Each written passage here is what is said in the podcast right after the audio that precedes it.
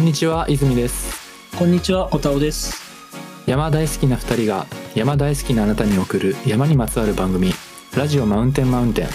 この番組では山にまつわる様々なアクティビティや話題についてざっくばらんに話していきます。ということで小田さんはい。もう6月もですねえーと、はい中旬もう過ぎてましても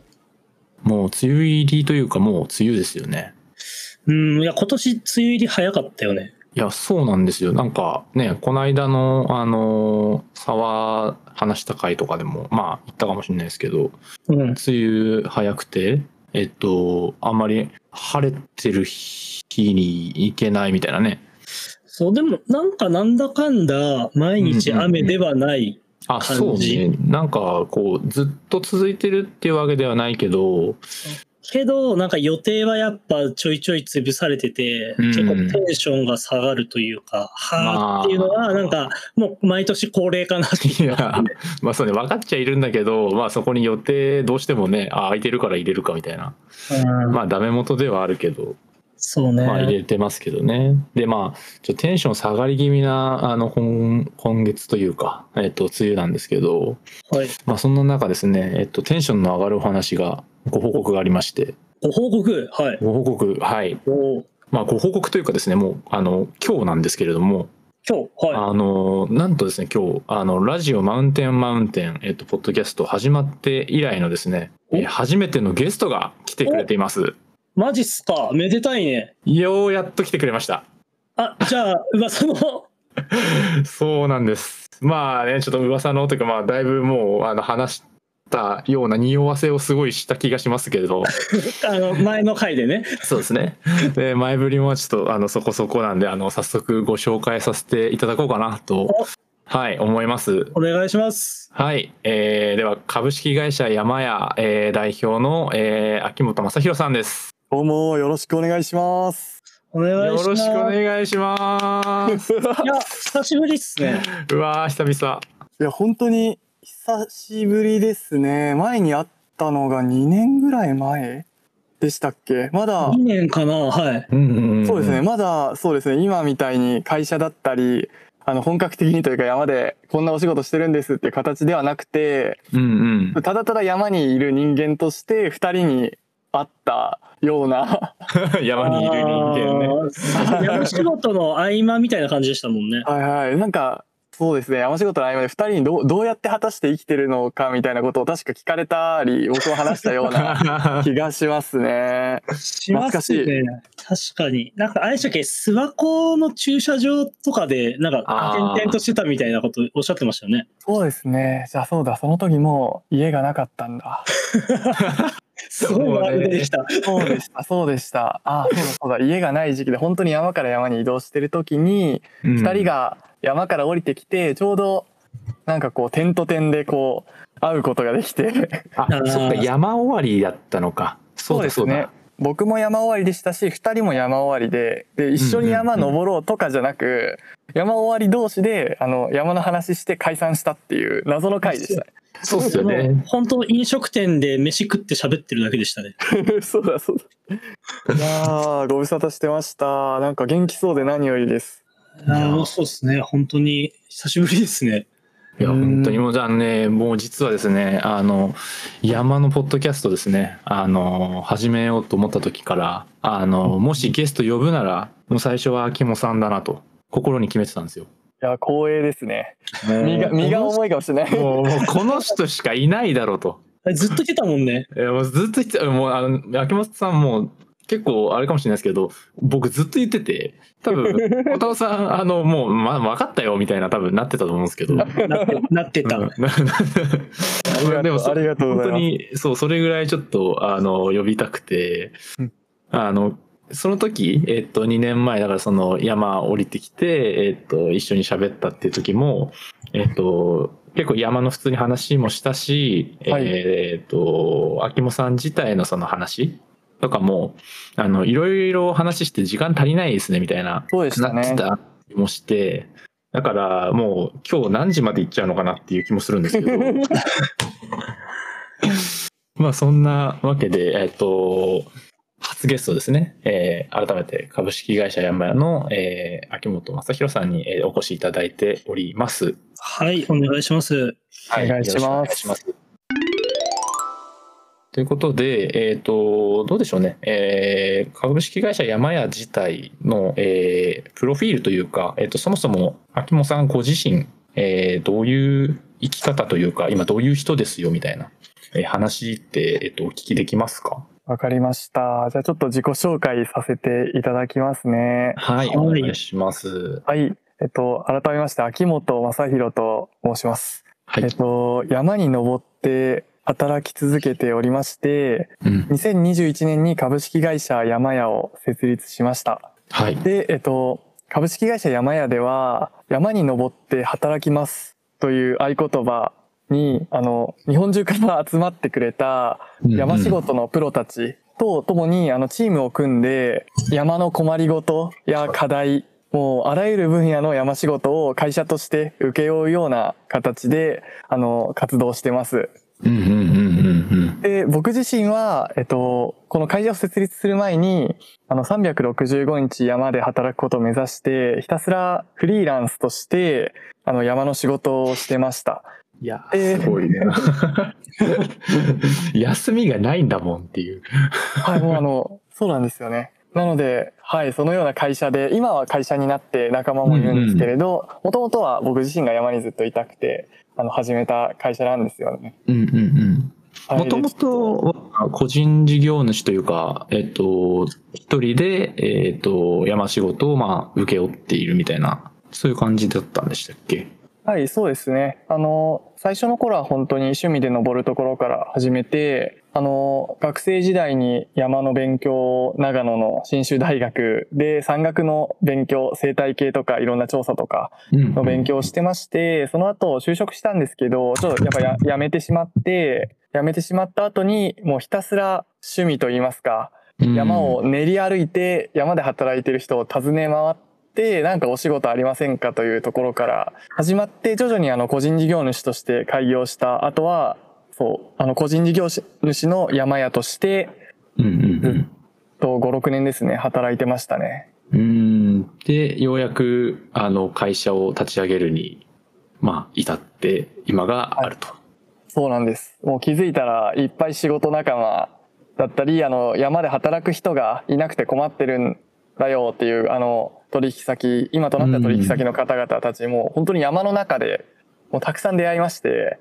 結果会社を立ち上げる流れになりました すごいですよね、本当に。なんか、怒涛の勢いというか、なんかすごい、こう、情熱を感じますけど。いやーやっぱこう山で働くの面白いんですよね あわかります。ちょっと自分も秋元さんのうんうんあの紹介を一日してもらったことがあって、そうなんおですよ。そうですよね。でそう、カメラの撮影の、まあ、牧歌の手伝いっていうところで行ったんですけど、やっぱあの、普段通らないところに、まあ、特権というか、まあ、撮影のためのね、機材運ばないといけないから、普通だったら通れない道を、まあ、車で通って、で、そこからちょっと牧歌スタートして、まあ、あの、設営の準備させてもらうっていうのをやったんですけど、まあ、うん楽しいっすね。うん。これねそうなんですよ。小田尾さんはあの株式会社山屋の一員でもあるという。あの、あの仕事面白かったですね。えっと、確か、うん延べ、延べ10人ぐらいで数日間かけて、確か、そうですね、あの、許可を取って撮影をする仕事で、あう、ん。そうですね。で、ちょっと自分は都合上、あの、1日だけしか参加できなかったんですけど。うん、うんまあ、面そこで初めてそう、あの、牧歌というものをやって、あ、こんな普段山じゃ絶対持ってかないっていうようなものを、まああの、背負って、お願いしますってなるんで、おーこれがしょいこかとか思いながらやったんですけど、ああ。確かに、しょいこ、しょったことないわ、俺。いや、趣味登山でなかなかしょうがないよね。そうね、そうなんですよね売っ。てはいるけど、見たことも全然あるけど、なかなか小機会ないっすよね。うん、買おうとも思わないよね。うん、確皆さん。しょいこはしょったことないですし、あの、牧歌もしたことないって言い張るんですよ。山が好きな人の中の大、大半の方が、うん。あのしょいこはしょったことない、僕かはしたことないって言い張るんですけど、あ見えてきたぞ僕。は、はい。え、いきなりいいんですか？こんななんか、あの、角が立つというか、いや、いいですよ、う全然全然全然。あの、僕はそれは嘘でしょって思うんですよ。なるほど。しょってるじゃないですか、ザックを。おお、もうそれがお前のちょいこだろうと。お前は僕かなんだって言いたいんですよ。ああ、いや、いい、いい言葉ですいね。いですね。というか、ランドセル背負ってましたよね。あぼなるほどね。僕か未経験の人なんていないんですよ。あ、俺6年間も小学校で僕やってたんだ。そうですよ。すごい。あんなに毎回あの、皆さんの小学校にあったかわかんないですけど、二な二宮金次郎さんとかも僕かなんですよね、やっぱ。わかりますか？二宮金次郎さんって薪を背負って勉強しながら、あの、頑張ってるお兄さんの銅像というか 石像。ありまね。れは、あれか、勉強が主じゃなくて、牧歌が主で、そう。僕かをしながら勉強して勉る人強してるっていう。あ、そっすごいちなんですね、あれね。そうなんですよ。が、小学校、中学校にもうあの像が立ってるぐらい、牧歌ってポピュラーなのに、いざ、牧歌しましょうよ。あなた背負えると思いますよ。と言ったところでみんな、いやいや、牧歌なんか僕できませんよ。私できません。しょいこなんか持ってないですよ。とおっしゃるんですけど、まあ、しょいこうんは本当にただの道具で本質的ではないですし、うん皆さんはもう小学生の時から牧歌をしていて、うんかや、やばい、めっちゃ好きだ。え、じゃあ、あの、もう、もうちょっとやばいな、ちょっとテンション上がってきちゃって。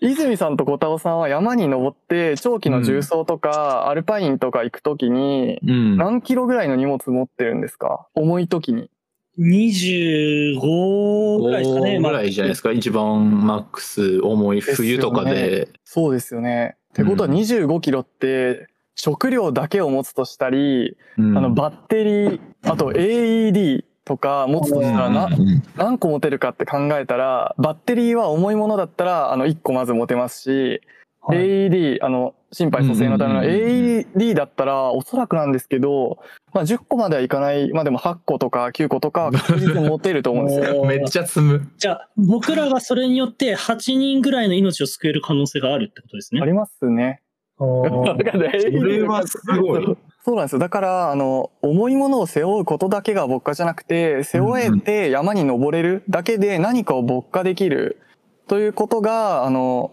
自分が山屋を株式会社山屋として会社に山のが好きな人たちを集めてチームを組んで会社にしようと思ったところは、ここなんですよね。なるほどねうん。ちょっと衝撃的ですね。今ちょっと、今好きすぎるんだけども。ああ、俺は、うん、小学校6年間牧歌をやっていて、毎回置き弁をしなかったのは、牧歌になるために置き弁をせずに。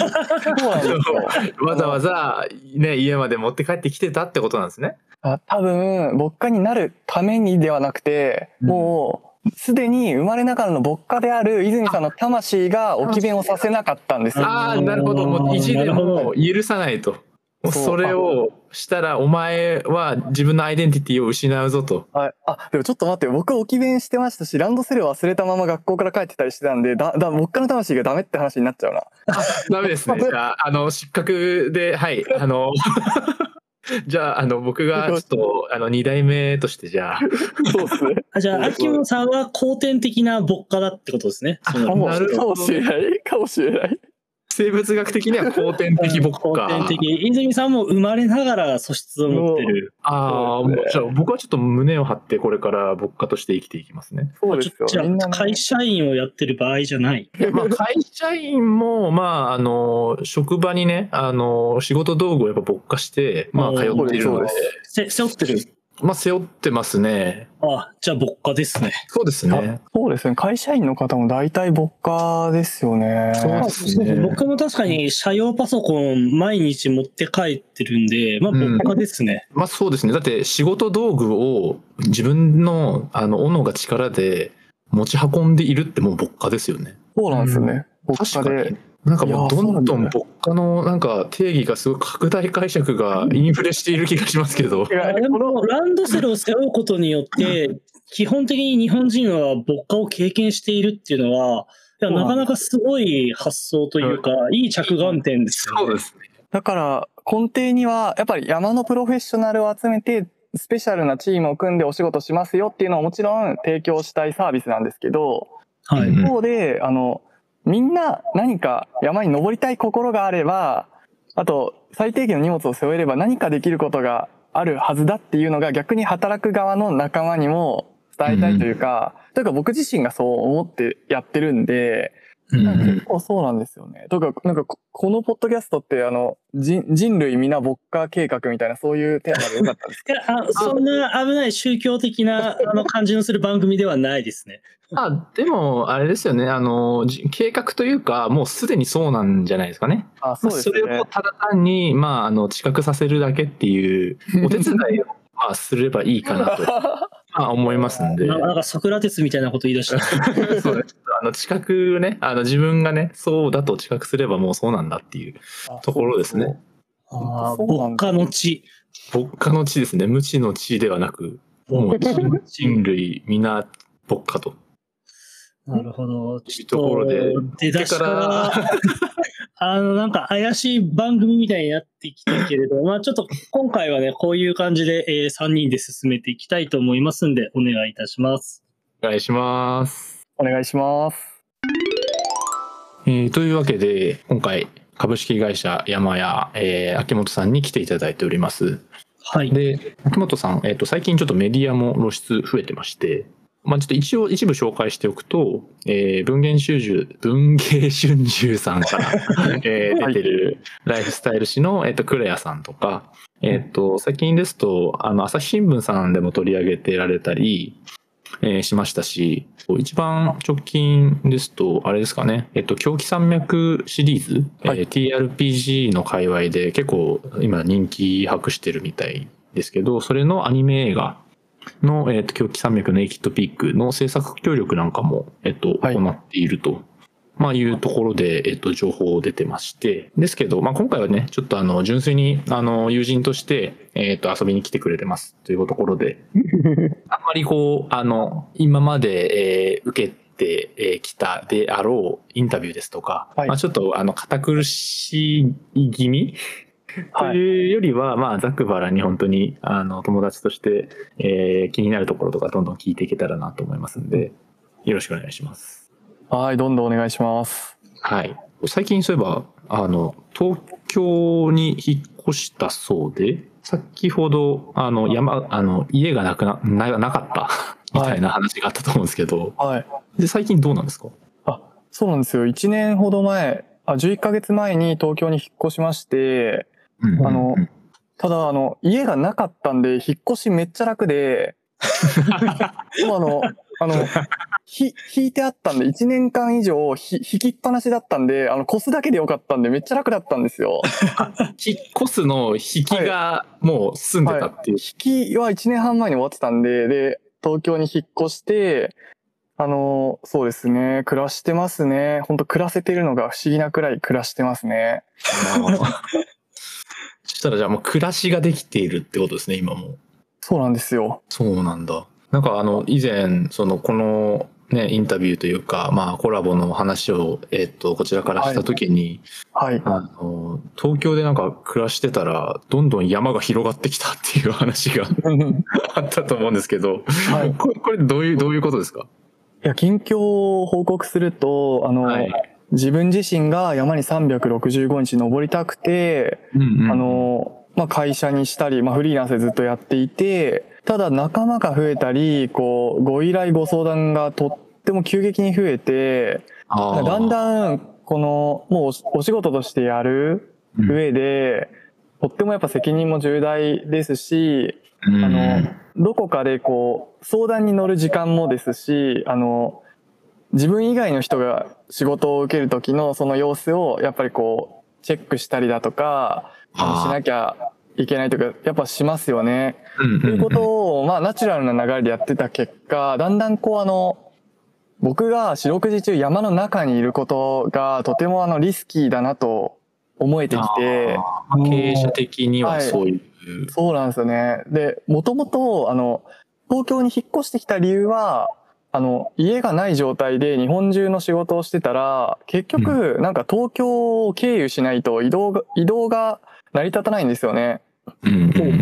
あの、あれ、新幹線とか飛行機とかでもそうですし、移動するために一度東京だったり、まあ、あの、関西のど、どこか、こう、拠う点、ん。首都にこう出てって、と都市部に出てって移動するってことをやってた時に、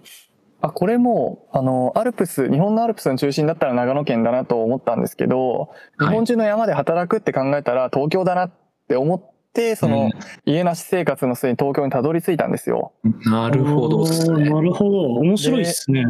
本当それも発見だったんですけど、いざそこから、えっと、じゃあ山でこっから飛び回るぞと思ったら、本当にいい仲間が増えて、だんだん、あの、基本的に僕よりも仕事ができる人ももちろんいるので、現場の仕事ができる人ももちろんいるので、僕がリーダーをやったり、僕が僕の仕事としてやるよりも、誰かの仕事として、こう、任せていく方が、業務のクオリティ的にも、スピード感的にも良い場合、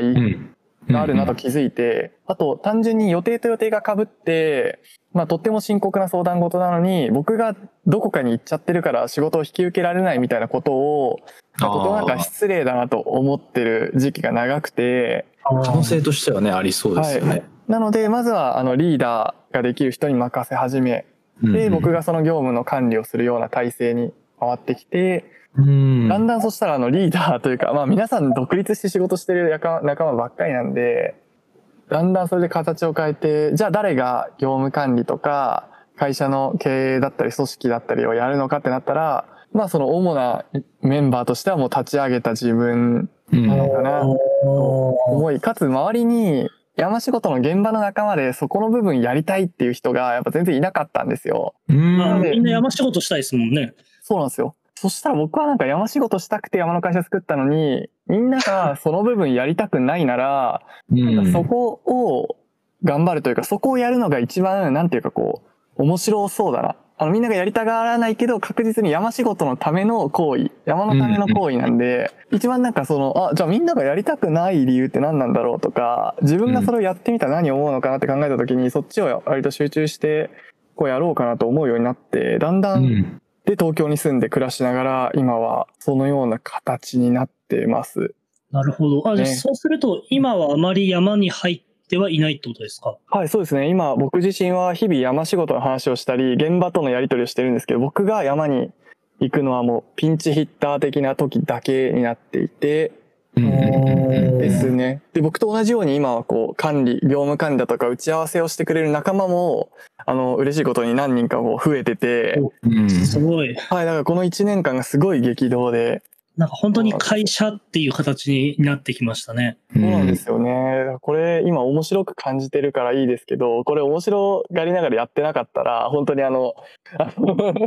かなかあれですよね。確かにそうですね。お前は本当に山をやってるのかって言われちゃいますよね。確かに、プレイヤーからマネージャーになったことでうんはいのなんか悩みですよね、ならではというか。うん本当にそんな感じしますね。そんな中でですね、今その管理がまあメインっていうふうにお話ししてたんですけど、そのまあ山に入ってた時も含めて、でも山仕事のここが面白いっていう点ってありますか、はい。あ、もうそれはですね、もう自然の中にこう没入できることが一番醍醐味だなと思ってます。で、そもそも、あの、僕今山仕事山仕事うるさいくらい言ってますけど、やっぱ山にいたかったというか山が好きなんですよね。で、うん山が好きで山にいたいな、なんか山って心地よい、心地よいだけじゃなくて厳しいこともあるけど、なんだかいいな、がやっぱ原点にあって、うんで、もう、なんか、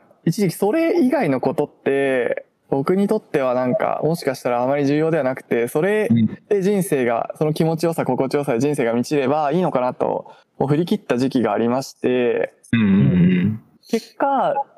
それを仕事にすることを選んだんですよね。やっぱりうん。趣味でやってると、あの、趣味をやるために別の仕事をして、で、また趣味をやって、一定期間趣味をやったら、また仕事に戻ってっていう、こうあの、反復横跳びのようなことで成立するじゃないですか、その好きな登山を続けることが。うんそうですね。もう一週間がそういう感じになりますね。はい。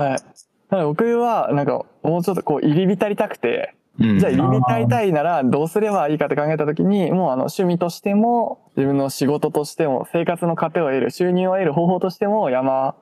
にこう重ねていくことで、うんあの、そうすれば、まあ達成できるのかなと思ったんで仕事を自分の方法として選んだんですよね。うんああれなんですけど、あの、よくその、なんでしょう、趣味を仕事にするっていう、まあ、話って結構あると思ってて、はい。で、その、よく言われるのが、この趣味を仕事にすると辛いよみたいな、こう、はい言説あるじゃないですか。ありますね。そこについてはどうですか？あ秋元さん個人はどうでした？そこ、実はすごく慎重に判断してて、うん。もう四六時中やってても、四六時中そのことを考えてても、もう辛くないな、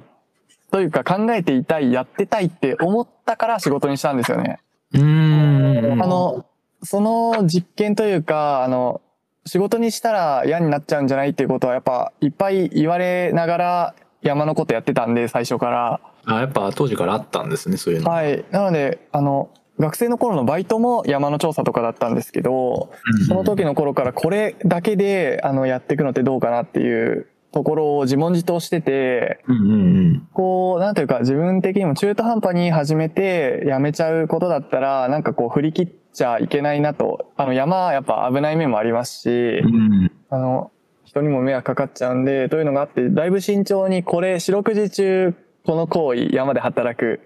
で、四六時中、山で働くことについて考えていられるかどうか、なんかしばらくあの、そうですね、そのこと自体を判断すれば時間かかりましたね。あー。はい。じゃあ結構その、それを自分は大丈夫なのかっていうのを、かなり慎重にやり始める前からずっと考えている時期があって、ありましたね。ここまで考え込んで、いやでも全然楽しいわ俺って慣れてるから、まあ、今があるというか。そうですね。なので考え込んどいてよかったなと思います。だから今、僕が山に毎日行くわけじゃなくて、山のお仕事の打ち合わせとか新しい仕事こうやっていきましょうという話し合いの場だったりとかに行ってても、結局はもうやらずにはいられないことでしたし、それを考えたい、それをやりたくてたまらないことを対象に選んでるんで、うんそれで辛くないんですよね。だから多分もし僕が山に登りたいだけとか、あの、仕事というよりも、ただこう、いい部分、綺麗だったり気持ちいい部分だけが好きで、あの、うん今みたいなことをやろうとしてたら、多分どこかのタイミングで、うんあの、や、やめたと思うんですよね。もうんう山、ある意味入山してから今10年ぐらい経ってて、初めての、はしごとにする前も合わせると10年、まだ10年って短いですけど経ってて、でも全然もう、やりたさしかないですもんね。うんいいっすね。もうそこがすごいありましたね。なるほど。今、その言ってた、ずっと好きでいられるって本当にすごいことだなと思ってて、うん。あの、元フフンバックスのあうん。の社長さんが、ミッションっていう本を書いてるんですけど、うん。この中であなたのミッションは何ですかっていうのを考え方の一つに、好きで、得意で、人のためになることっていう3つの輪を重なるところにミッションを置くっていうのを、あの、命題としてるんですね。お話をもう今聞いてるとずっと好きでいられて、でうん好きでいられるから、そういった山の得意分野、まあ、牧歌であったり、頭数調査とかいろいろされてると思いますけど、そういうのが出て、それが回り回って、山でこういう仕事って誰かしてくれないかなって、今取引先になってる人たちのためになってるっていうのを考えると、もうなんか本当まさしくそれを、あの、実践されてるなっていう感じがして、なんかもう会社経営の結局お手本のような形になっているというか、まあ、あの、最初はやっぱその山仕事の会社っていうので、ちょっとこう、色物感というか、はい。おっていうのがあったと思うんですね。でも今こうやって取り組まれて、実際にじゃあどういう人のためになってるかとかまで考えてくると、なんかもう本当にこう、ニーズというか、こう、ニッチなところにバチッとはまったような事業展開をされてるなっていう感じがしますね。はい、めっちゃ、やばい、めっちゃほ、今褒められましたか？めめっちゃ褒めて、めっちゃ褒めています。やいや、ありがとうございます。本当に、今、うん、めっちゃ褒めてまなんか、すごい今も、あの、なんてわがままな、あの、人生なんだとか、あの、ヤフーでコメントをもらったりとか、あの、あの、こういうやつ、こういうやつは、あの、嫌なことから逃げて、やりたいことだけやってるから、そのうちいなくなるさ、みたいなことをやっぱ言われたりするんですよ。そんなこと言う人いるんですか？はい、す。ごめんいてがもあの、僕は、あの、あ、それをまあ、なんか、そういうものとして、まあ見てて、そうも見、見、見れるというか、んそういう捉えまあ方もできる人生を歩んでるんだなっていうのは本当に、別にそれで落ち込むとかじゃなく思う。うんですけど、なんか、一方、そのわがままさとか、なんだろうな、譲れなかったもので、うん。を真真に置いてやっちゃうっていうのが、なんか僕はそれ頭で考えたわけじゃないんですけど、すすごいなんか、こういうことを今やるんだったら、なんか大事だった部分だなと、そのヤフコメをいただいた結果も、やっぱ改めて思いますね。うん。本当に出会った人ほとんどの人にそんなことやめとけとか、もっと真面目に働けとかすごい言われて、へーなんか僕はそういうこと言われて落ち込める素直さはないっていうか、まあ聞くんですけど、あの、うん。笑い笑いながら聞くんですけど、落ち込まずになんか悔しくて、うんうん。なんかこう、なんか自分がそこで不真面目にやろうと思ったこと一個もなかったのに、僕がまっすぐ真面目にとか真剣にですよね、最大熱量でやろうと思うことやろうとすると、うなんか大人に叱られることが多くて、あ本当に重曹して山で働きたいんですよね。とか、お兄ちゃんこんな平日に何してんのみたいなこと聞かれて、あ、もうこの道で働きたくて今仕事探してるんですよとか言うと、うん。なんかこうあの、ね、もう、あの、なんなら会社紹介するから、まあ優しいんですけど、会社紹介するから、こう、そうやめときな、みたいなこと言われるんですよね。あまあでステレオタイプですようね。なんか、それって僕みたいにそれを燃料にして、うんあの、ね、燃料にして、いや、僕はこれが僕の真剣なんですと言って、現にそのおじさんたちに僕はそう言っちゃいましたし、あの、これでやっていくんでって言っちゃった。まあ、ちょっとあの、幼いですよね。これでやっていくんで、僕は、僕はやってきますとうんたんですけど、なんか一方、山で働きたいとか、山で生きてたいとか、もっと登山中心の人生を送りたいって、言葉にして言ったら、あの、小田尾さんと泉さんはわかんないですけど、みんな大体の人は誰かに否定されちゃうんですよ。うんあまあ、うん。人どうですか？そう、なんかそういうことを言ったり、高らかに会社とか、なんか山好きじゃない人にこういう話すると、えうんみたいな。え、じゃあそれ他の遊びとかって興味ないのとか、そんなことばっかりしてないで、なんかこれやんなよとか、もっとこっちのこと考えなよとか、なんか言われたりしませんか？まあ、言われますね。ありますね。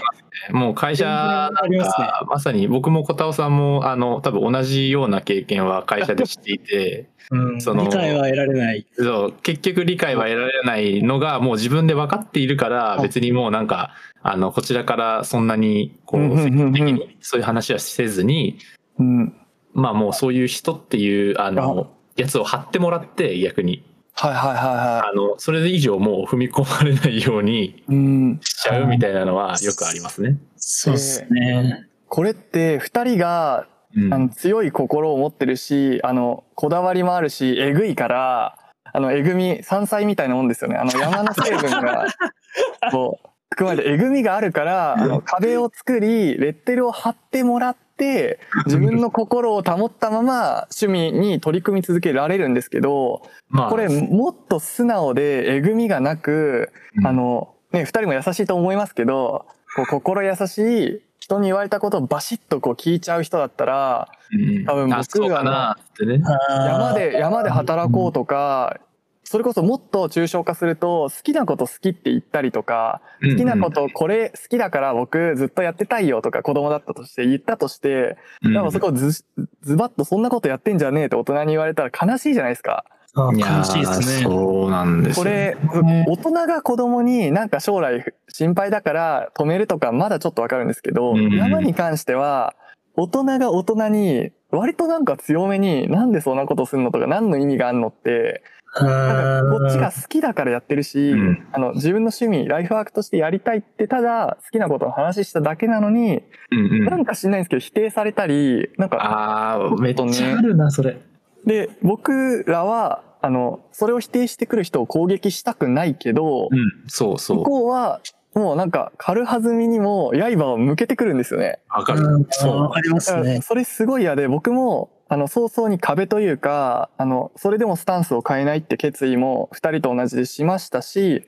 一方で、説得も試みてた時期あるんですよ。なんかこう分かりにくいですけど抽象化して話してみたりその人の事例に置き換えて僕が好きだというものについて話しあなたの場合これが好きでこうですよね、うん。みたいな話とか結構試行錯誤したんですけどなんかそんな面倒くさいことってみんな馴染まないですしそもそも山にはまってるやつなんか〇〇みたいな世の中である限りは まなんかもうその一人割がとありますよね。一人が工夫して一人をあの、うん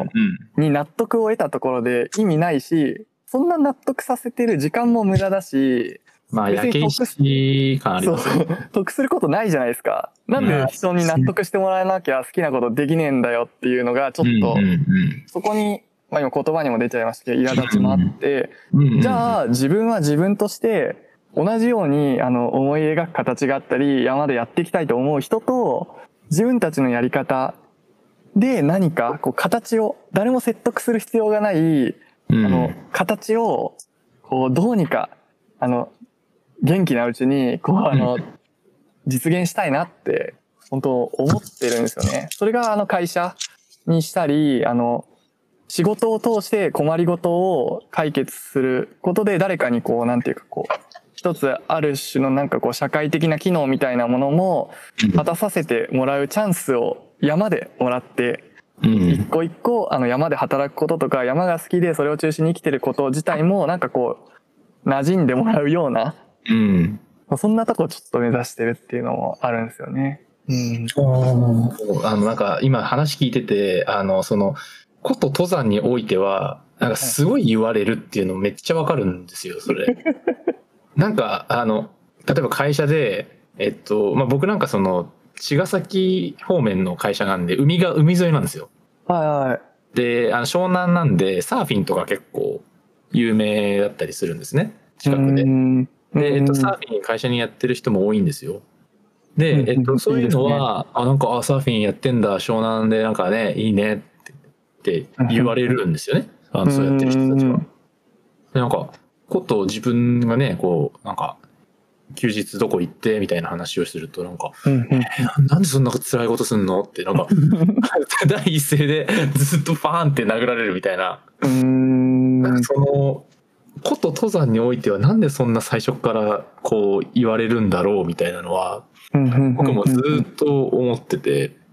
でさっきあのおっしゃってたようにあの説得も試みるんですよ一回。試みちゃいますよね。そうあの危ないことをそんな危ないことしてあのなんかななんでそんな危ないことすんのとかあのたなんでそんな危ないことして楽しいのみたいなとか。言われた時に、じゃあ例えば、あの、その山で、えっと、一歩踏み外したら、なんかちょっと滑落しちゃいますみたいな話があったとして、うんそれを、あの、ね、下界に置き換えてみて、じゃあその白線の外側、内側っていうか、えっと、車道に一歩出たら、車にひかれて死にますよと。うんで、それのリスクとかって、実際あんまり街では歩いてる時とかって、あんまりみんな認識してないけど、でも別に、あリスクとしてあることには変わりなくて、なんかそれを、あの、まあ見てないだけというか、認識してない、自覚してないだけ。でうん、別にどこにでも普遍的にリスクって存在してて、まあ山においてはそれがちょっと顕著に見えてきて、かつ量も増えてくる。うん。が、あの、目立ちやすいし、えっ、うん。と、わかりやすく危ないっていう感じになっちゃうけど、本質は同じですよみたいな話をしたことがあるんですよ。うん。その同僚に。うん。ポカーンとしてて。や、もう、絶対そうですよね。そう感もう。されますよね。いや、え？みたいな。感じになっちゃってて、いやまあ、その、うん。間違ってんのかな？どうなのかな？とか、なんかいろいろその、その人の好きに例えても見たりするんですけどね。そうなんですよね。それで言うと本当海で遊ぶ人は、あまりこう、割と親和性が高いというか説明する必要ないんですけど、今みたいに生活のあることに置き換えると、あの、必要性を問われちゃうんですよね。生活上、道路の近くを歩いてて白線を越えるとか、内側を歩くとか、まあ必要性があったり、なんか日常的なので、生きてれば誰も、生きていれば誰でもそこを通るものうん。なんですけど、山は必要じゃないじゃん。っって言われたらその、その角度だとやっぱり、とかやっぱり説得するのすごい難しくて、必要性の有無を問われた時、あの、我々の仕事ですらも、うん。あえて山で働く必要あるのって言われると、果たして、ど うまあ、なん。でしょう？思うんですよね。で、僕は、そこでもうやっぱ、もう説得とかは試みないんですけど、うんそもそもやりたいと思うこととか、純粋に、こう、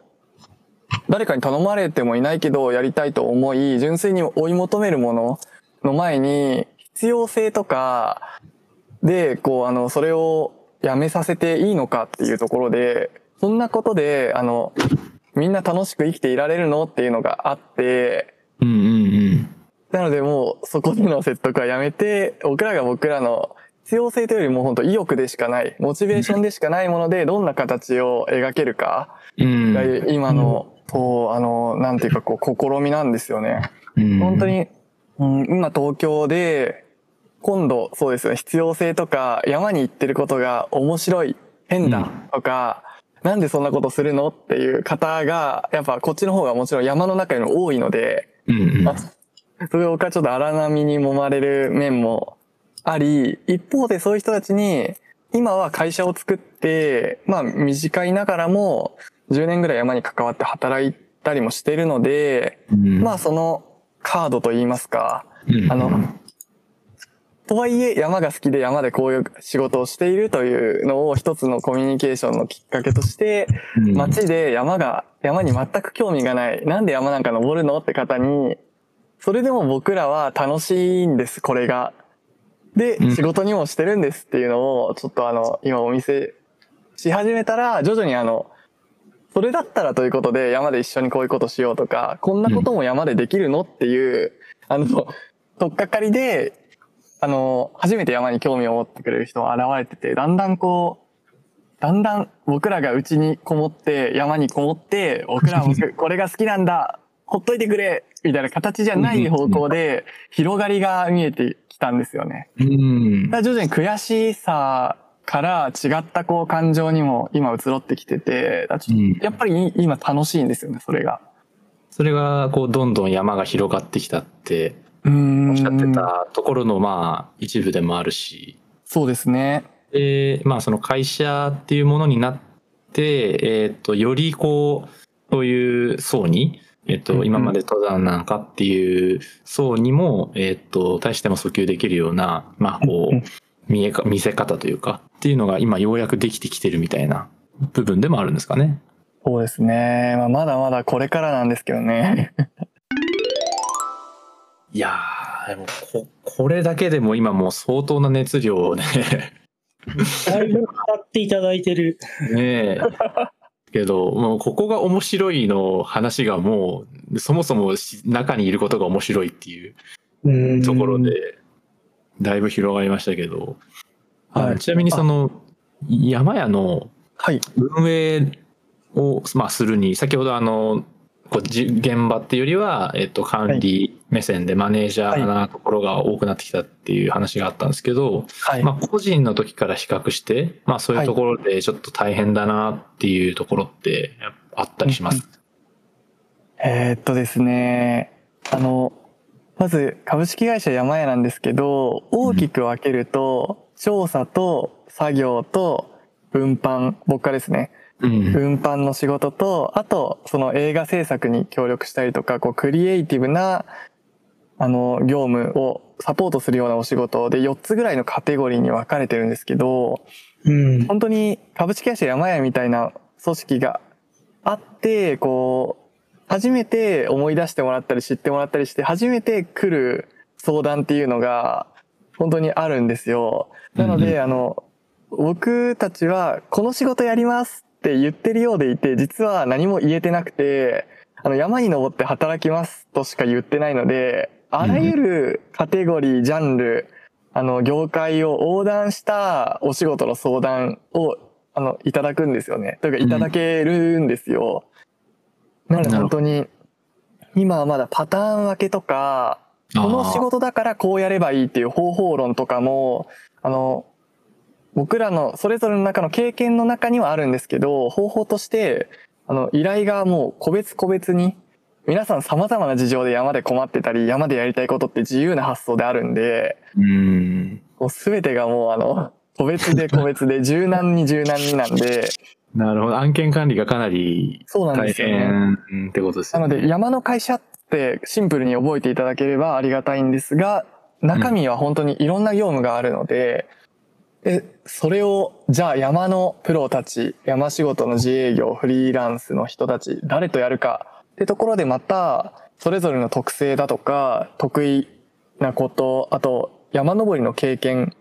と、それだけじゃなくて山でできうる何か調査員としてのスキルとか、うんもういろいろこうあの、こちらで判断したり情報としてストックしておいて、最適なチームを組まないとやっぱり一番いい仕事できないんで、うん。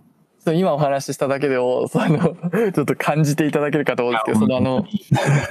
そう、二つの方向に、先方側と山の仕事仲間の方向、二つにやっぱり調整したり、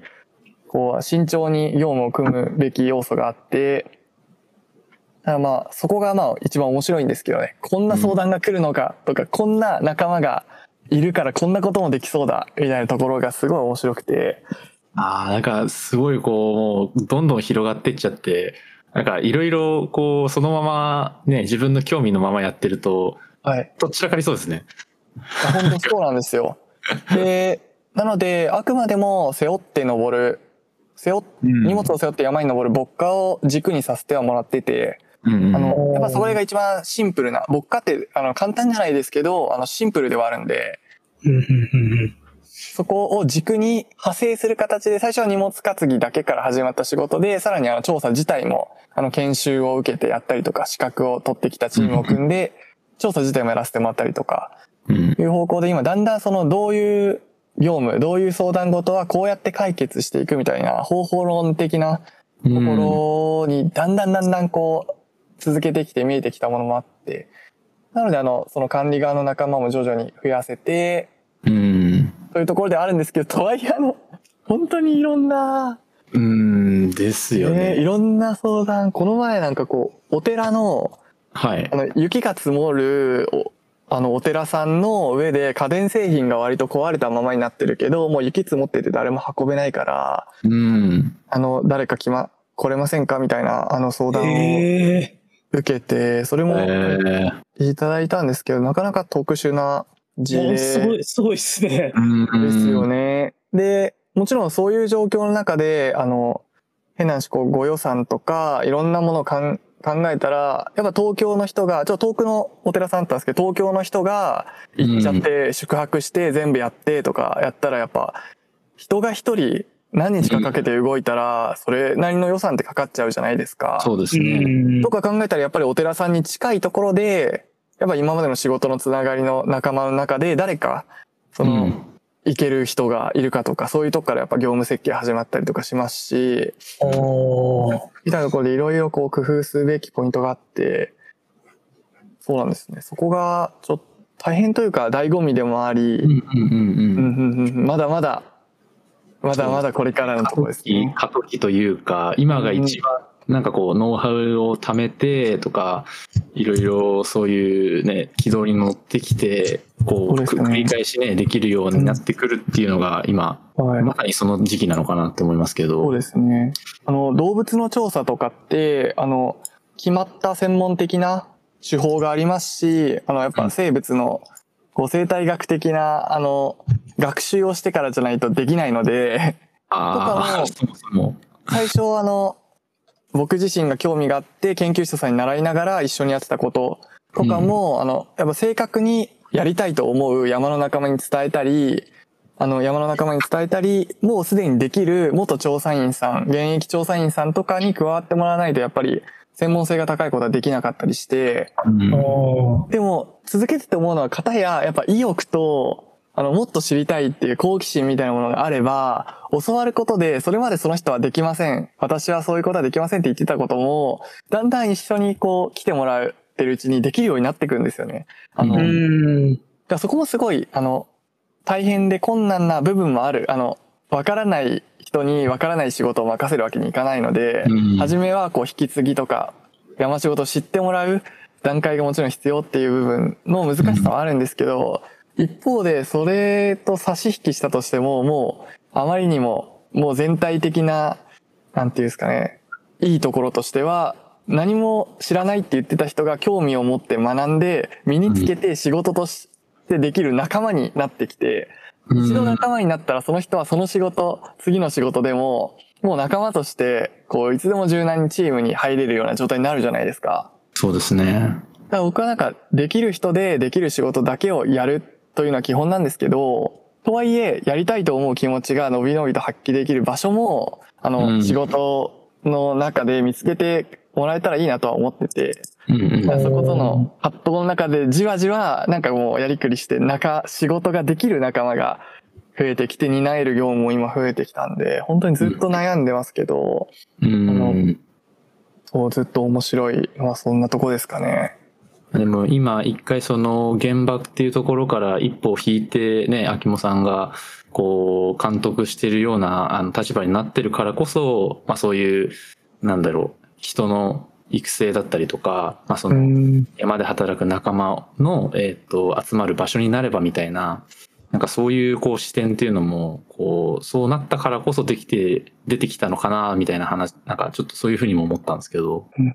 まあ確かにそういう意味で、秋野さんの中の山が広がってるって感じですよね。うん、そうそうそうそうそう。引き出しが増えてるというか。そうそうそう。なんか、ね、秋野マウンテンっていうね、ものの裾野がどんどん広がってる。裾野がどんどん広がってる。が高くなってるみたいな。東京で暮らしてたら、どんどん山も広がってくるんだけど、秋もマウンテン自体もでかくなってるみたいな。でかくなってる。いや、そうだ、そうだといいんですけどね、本当に。そう見えますけどね。ねそう。いや、二、うん、人、二人ともまた一緒に働きたいんですよね。あのぜひ、働きたいですね。いや、ちょっと僕もね、一回お手伝いちょっとしに行きたいんですよね。うんうん、今、あの、お仕事されてて、はい、やっぱその本業の方で忙しいと思うんですけど、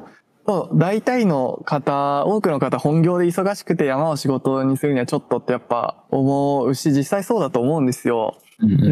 ただ、ある人が一日来てくれれば助かるような、あの、困ってる人ってもうやっぱりいて、そこを直接的につなげたりするのって本当に難しいですし、とはいえその一日のためにいろんな段取りを双方がするみたいなのすっごい難しいんですけど、なんかこう、二人は山の仕事とか、あの、秋元含め山屋とかの活動に興味持ってくれてて、うん、ただ二人はお仕事があってってとこで困ってる人はまだいるっていう、なんか、まだまだもどかしさが残りますよね。二人にとっても多分、自分たちのタイミングとか、お休みだったり、なんか合わせて、山で働ける一日があってもいいって、もしかしたら二人は思ってる、くれてるかもしれなくて、うん、はい。まだ結構でもちょっと難しいですよね。そういうのって。一日だけってやっぱ難しいですよね。難しいですよね。なんか前に、その、秋元さんと、あの、通話したことが、あの、あったと思うんですけど。ありましたね。あの、その時にも多分これ、あの、同じ話してて。やばい。そう、あれなんですよ、その、山屋として、えっ、ー、と、今後どういうふうに、どういうふうにしていきたいみたいな話を、その、その時聞いてたんですよね。で、今、あの、本当その話がドンピシャで、あの、いろんな、もう本当に一日だけ来れる人っていうのが、まあその参画できるような組織みたいなのに、ゆくゆくはしていけたらいいな、みたいな話を、その時もしていて、だ本当に今、こう、裾野が広がってきて、いろんな人が参画している、このね、株式会社山屋っていう組織にもなって、もうあと一歩なのではっていうのが。いやいやいや なんかこう見てるとすごく、あ、なんかこの人、前に結構こうやって言ってたのがすごいこう手に届く範囲にまで走ってきてるんだなっていうのが、すごいね、しみじみ今してます。いや、そう思っておられたら嬉しいですけどね。で、うん、うんでも早々に、本当はお話し、前回お話ししたあと早々ぐらいに一人でその形を目指したり、一、うん、人で山で何かやってやるみたいな気持ちはもう早々になくなってというか、うん、もうあの、全然無理だなってやっぱ 思ったんですよ。で、そしたらもう、やっぱ、まずは法人、法人ということで、あの、うん、僕と株式会社という二人になって、その法人の方には人が入っていけたりするんで、はい、出たり入ったりできるんで、今そうですね、プロジェクト、マネージメントしたりデザインしたりする人だったり、あの、組織とか経営だったり、こう、山仕事って一体どうやったらもっと安全に早く、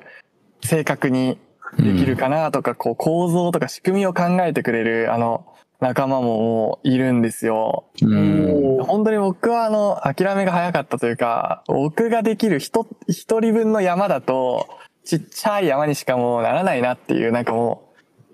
ところから、うんもういろんな人がこう、山を持ち寄って、今なんかこう、どんどんどんどんこう、山脈っぽい形に。ああ、秋元山脈なんですね、今。いや、僕じゃなくて、だからもう、あの、山屋山脈。山屋山脈、そう、あの、そう、山屋は基本的にあの、山が好きな人の総称としての山屋とという、あ、の、山が好きな人が昔から使う言葉である山屋を勝手にあの、社名に拝借してる。うん。で、そこはずっとその考えなんですけど、それがなんか本当に今実現しかけてます。みんな山好きなんでほとんどの、ほとんどのメンバーは。で、それぞれの能力を持ち寄って、その形になっていく。でもそれはあの、仕事として困ってる人に貢献したり、まだ仕事としてできない人が新しく山仕事をプロとして始めるきっかけにもなってたりして、うん。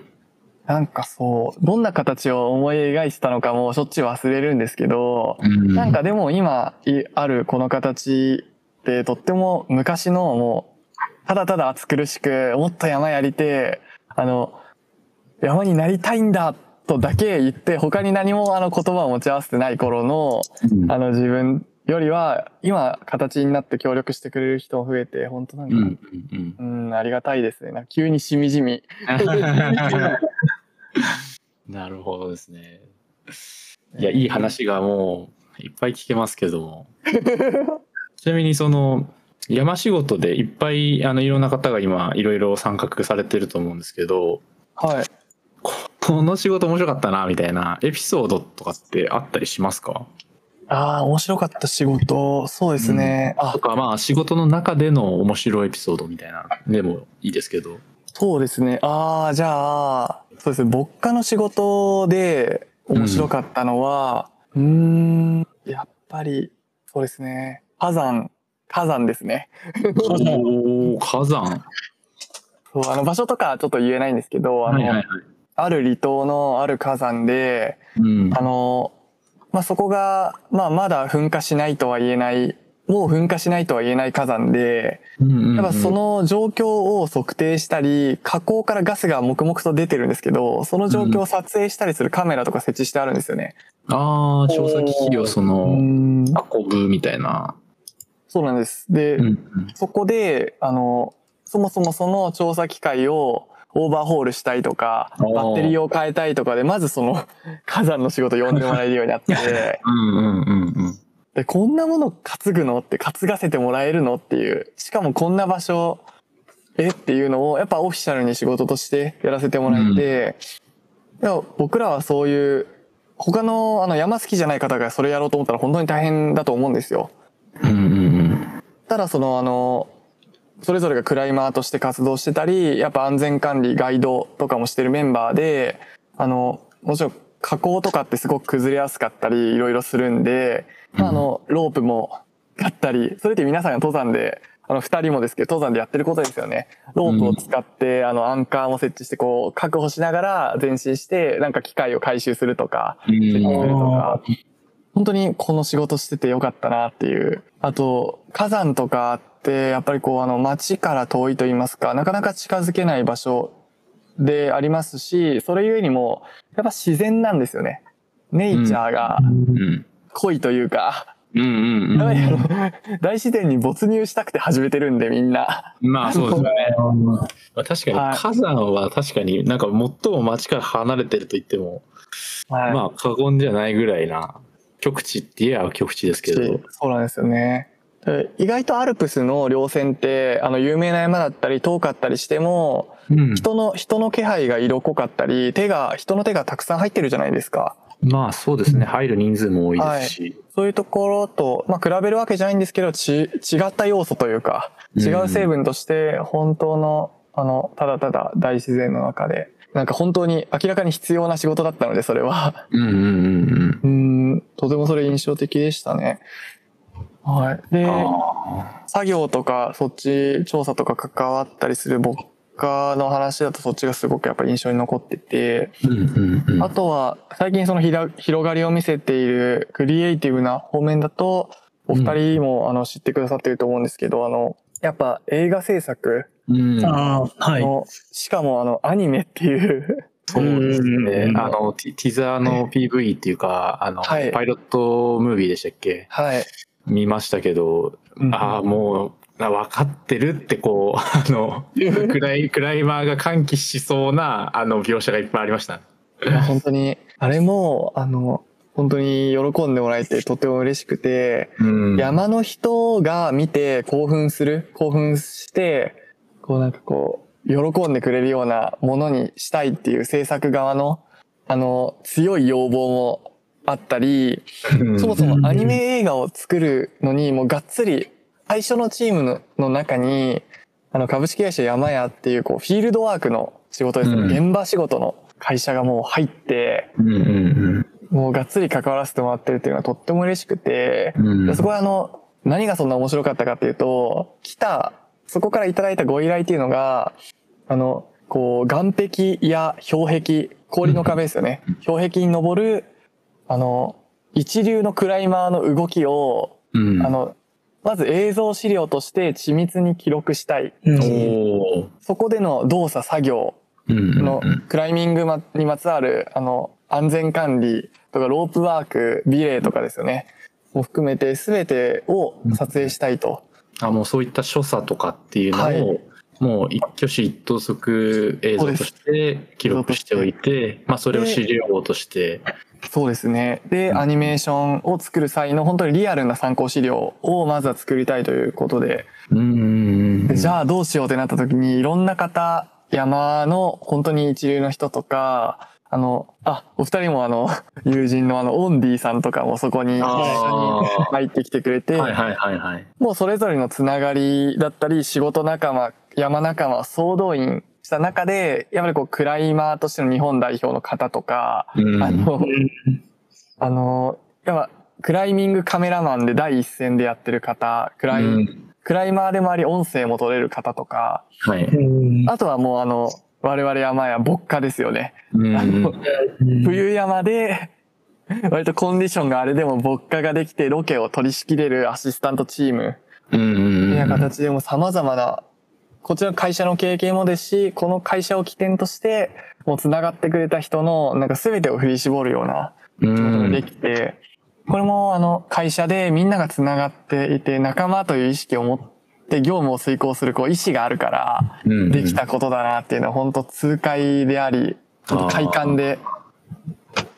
確かにそうですね。そういう組織としてこう、なんかね、一つまとまったからこそ、いろんなその分野の人たちが関われるようになったし、っていうその山屋を通じて、じゃあこういう部分があるからこの人を呼んできたいなみたいな。そうなんですっていうのよ。がね、ハブとして機能してて。でもびっくりしたのがもう総総指揮官のその和田ラビスさんという方から、はいあの、や、山作りたいんですよ、みたいな。ちょっと秋元、秋元さん、あの、山作りたいんですよ、僕は、みたいな連絡来て、うん。みたいな、なんか。幻聴かなみたいな、うん切り口、切り口だったんですけど、まあ実際それは本当のことで、うん。なので、あの、あの、山屋としては地質学者さんを探し出してきて、うおー特にあのアルプスとか、あの、山の成り立ちを専門とする地質学者さんを、うん。あの、と東大から見つかったんですけど、あの山屋と、山屋と働いている間に博士号を取られて、本当に地質学者になったんですけど、もともと地質の研究者をやられてる方をこう、スカウトしてきたりとか、うんで、片やその指揮官の方で造形師さんを、うん。もう超最前線の造形師さんを呼んできてくれて、その二人がもうコラボして、あのうん。先頭でリーダーとしてやってくれて、クライマーと一緒にこう粘土を練り上げて山をこう一ゼロからああ。地質学に基づいて作るみたいなことをやってたりして、なんか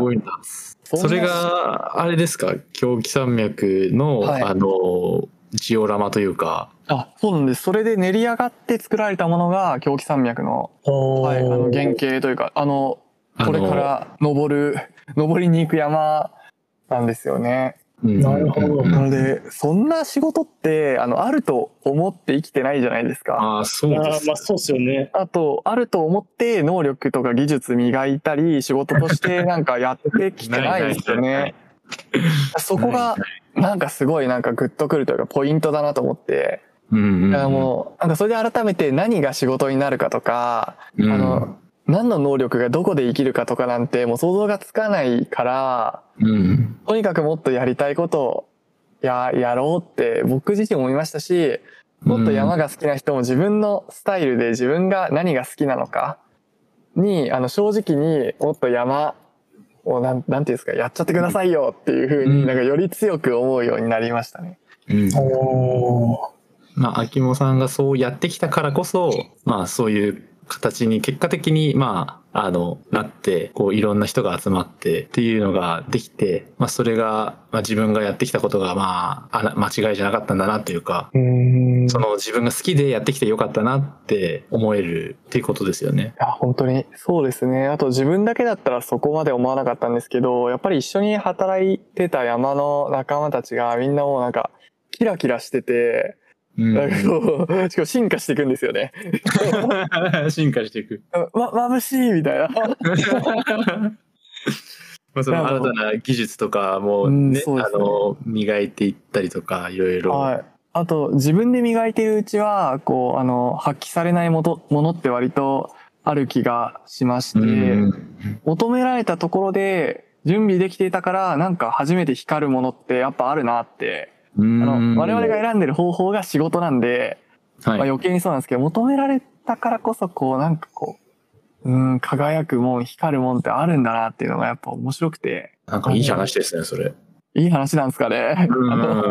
新しい扉が開くというか、はい。うんその本人が多分そこまで普通にしてたら、多分開花しなかった才能なり技術なりが仕事としてお願いしますってなってやってみようってやったから、うんまあその新しく習得できたとか、はいそういう視点を切り開けたってことですよね。あ本当に、それが楽しいですね。あと、なんか我々一度一緒に働くってなったら、やっぱ一緒に暮らしながらとか、うん一緒にあのうん二人も山の中で泊まることあるんですけど、あの山の中で泊まったりする時間、なんかこう、他にやることないし、なんか濃密じゃないですか。そうですね。うん中で、こういう、この人ってこういう人なんだなとか、あ、うんこの人ってああいう感じだと思ってたけど、全然実際はこうなんだなみたいなところ気づき合う。うんうん。だから気づき合ってることが前提にあると、お互いこうチャンスを見出し合えたりもして、ああ。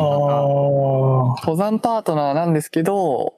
それだけじゃないことにやっぱなっていくところが、うん。すごい、なんだろうな、面白いんですよね。いやー、面白いですね。なんかあの、だんだんこう、あの、いいんすよね、みたいな、こう、あの、語彙が、語彙がどんどんなくなっていくんですけど、こういう話。でもめちゃめちゃわかります、それ。そう、それでいくと、えっと、僕の友達が、はいあの、前、撮影の仕事から多分一緒に入って、今、たまに山屋さんの方で僕がやってたと思うんですけど、はいはい。まあ、彼が秋元さんと一緒に仕事を実際してみて、その寝泊まりとか、うん新職ともにしたときに、あの、秋元さんと働いてどうだった？って聞いたら、いや、あの人ね、ツイッターじゃ言えないようなこと結構普通に言うよっていうのが、なんか個人的にすごい印象にあって、ちょそういう面、俺にも見せてよみたいな、ちょっと、やきもちは生まれちゃいましたね。いや、もう、もう誰か、誰か分かった。え、一つ屋根の下で暮らした彼ですね。えー彼、はい、彼だと思いますね。そうそう。いやー、そうね。そういう場所で。で、何なんすかね？はい、そういうところでね、ツイッターでも載せるようなキラキラした、なんですか、話題ばっかなわけじゃ当然ないですからね。いろいろお互いうんさらけ出してね、話すんで。そうそう。もうなんか本当に泥臭いですし、なんかトライアンドエラーでしかないから、なんか綺麗なことなんて本当にないですよね。うんううんん。なんかまあ、本当にな、いや、だからいいんだよ、一緒に暮らしながらとかって、なんか現代的じゃないですけど、我々必要に迫られて一緒に暮らす、あの、羽目に陥るわけですが、でもやっぱそこからできる、なんかああるんですよね。おお互いを、あの、しょうがないやつ同士だけど、なんか、やるときは一緒にやるよね、みたいな、そういうのがいいんですよね。うん、そうだと思いますよ。こう上辺で見てるもの以上のものを知ってもらえてることが僕にとっても安心感だし、多多分、その彼にとっても、あ、なんかこういいことだけ言うやつじゃないんだっていうことを僕はやっぱ知ってもらった方がいいし、うんい。や、やっぱいいんだよなやっぱそれが信頼とかにつながっていくんですよね。うんいや山の一緒に泊まったことのある参考をやってる人たちって、やっぱこう、社会人になってからお互い出会ってるにもかかわらず、結構うん深くまで仲良くなれてると思うんですよ。それってやっぱあそういうことを経験してるからこそなのかなっていうのは思いますね。うんうんうんすごいそれわかる。うんやっぱりその趣味登山として卓を重ねててもやっぱそれはそうなるよね。あの、ね。同じようにその山泊まって、あの、めちゃくそ暇で、もうなんかただただくっちゃべってるしかない時間ってあるけど、まあその時間があるから、まあこいつこういうやつなんだなっていうのがすごいうんうんうんあ、の、普段街で過ごしているよりも素で出てるし、自分も素をさらけ出してるし、うんで、逆にそういうのがね、あの、さらけ出せる、やっぱ相手っていうのは、あの、貴重でもあるし、うん。あの、本当に大事にしたいですよね。うん、多分、お二人がお二人同士が多分そうでしょうし、あとなんか最近すごい、キャンプ、あの、うん。今ちょっと落ち着きましたけど、ものすごい流行って、あもう。流行っても、もうウォッチウォッチの日々、うん。キャンプなんでこんな流行ってるんだってウォッチしてるんですけど、うん。で、今、あの、泉さんと小田尾さんが言ってた、やっぱさらけ出し合ったり、普段話せないこと話すこと、やっぱ山で、山じゃなくてキャンプで、あの、の夜の時間とかうんで一緒に共にしたり、やっぱテント、ソロテントの人多いみたいですけど、まあうん寝泊まりしたりで培う時間あるなと思って、うん。で、山の中でもキャンプするじゃないですか。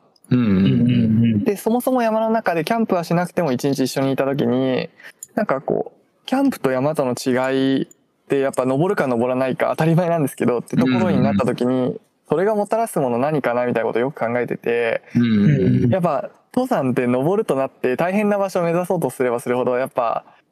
こうストレスというかダメージをあのうん肉体的に 削られるものがあるじゃないですか。そうすると、あの剥がれに剥がれて鎧鎧だったりなんかなりふり構わない状態にやっぱなってくるんですよね汗を流して。そうですね。肉体的にも精神的にもですよね。うん、キャンプでも同じ時間きっと過ごせるんですけど、登ったりどこかを目指したりあの目的意識を持って取り組まないと何かできないっていう状態に登山だと往々にしてなるんでう。うんん。なのでそのキャンプのいい時間お互いが打ち解けていい時間を過ごすという要素に、山は本当に大変さっていう謎のなぜか追い求めてしまう肉体的にも精神的にもこう試される大変さが加味されてるんで当然やっぱ親密度うん。って上がりますしまあ逆にあの一生の別れになっちゃう可能性もなくはないのかもしれないですけど聞いてると。あのお互いがめちゃめちゃになりふり構わないことになった時にもうあの一緒にちょっと過ごすのは難しいかもってことも 分かったりもする。まあそれまあまあ、確かに。きっと趣味とか挑戦でやる人ほどそうで仕事だとどこまでもあのまあこれはいい部分でもあるんですけど仕事としてミッションをこなすためにやってるんだ、ミッションを達成するためにやってるんだって思ってるんでなかなかそれは続き続くんですけどある種大人な関係で続くんまあですけど。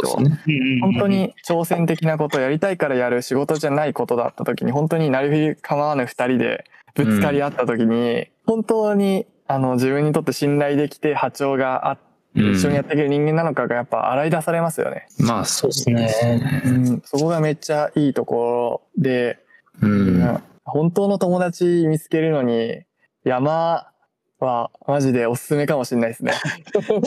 かに、ただ、初っ端でやるといきなり友情が築き上げられず終わる可能性もありますね。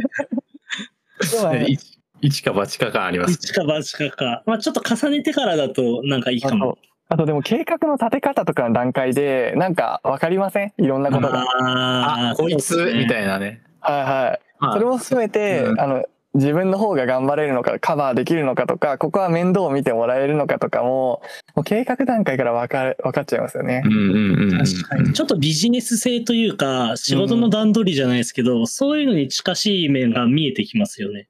そうそう。なんか大体こういうちゃんとこれこうしてこうしてでこれがこうだって書いてあったからまあじゃあこうした方がいいんじゃない？ってパパパってあのやれる人ってあ多分仕事もできるんだなみたいな。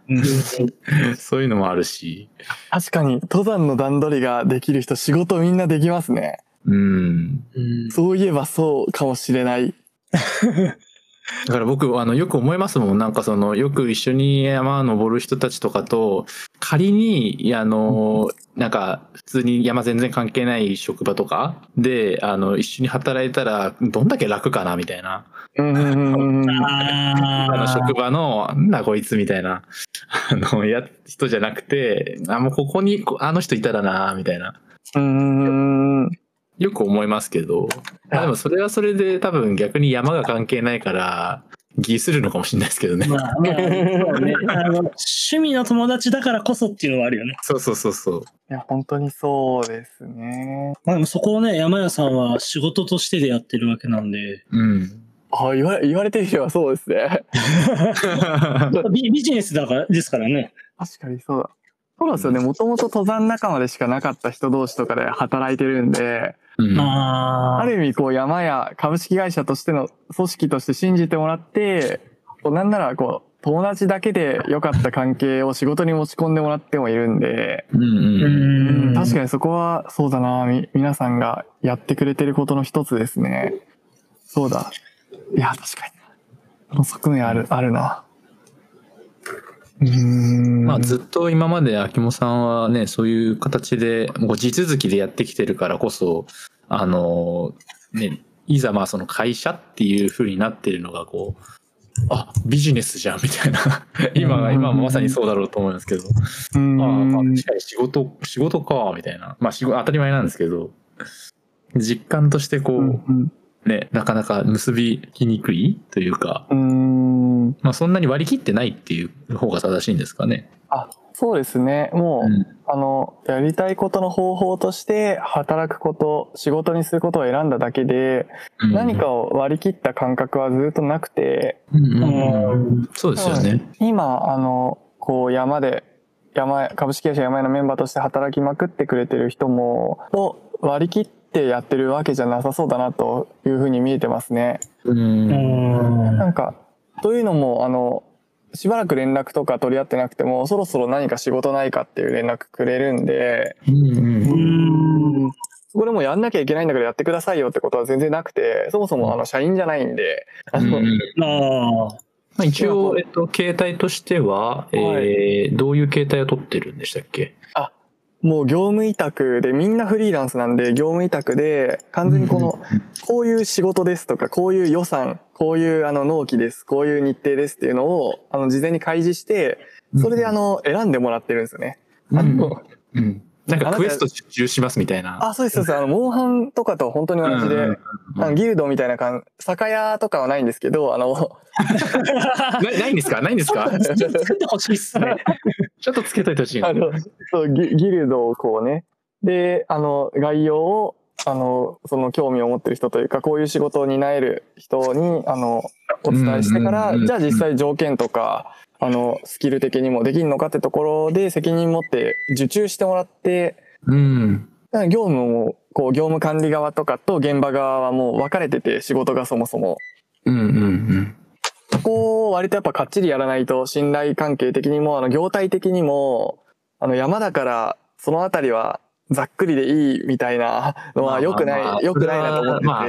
ビジネスですからね。はい、本当にそう思ってて、そこをちょっとできる限りクリーンにしたいなっていうところで、まあ僕が割とそういうノウハウがもともとあったわけじゃないんで、そこでいっぱいいろんな人の力借りてますね。うん。おまあそしたら案件ごとに、まあ本当に、あの、注文書出してみたいな、はいはい。あ、そういう感じってことですよね。本当におっしゃる通りで、だから、小田尾さんが関わってくれた原始の世界、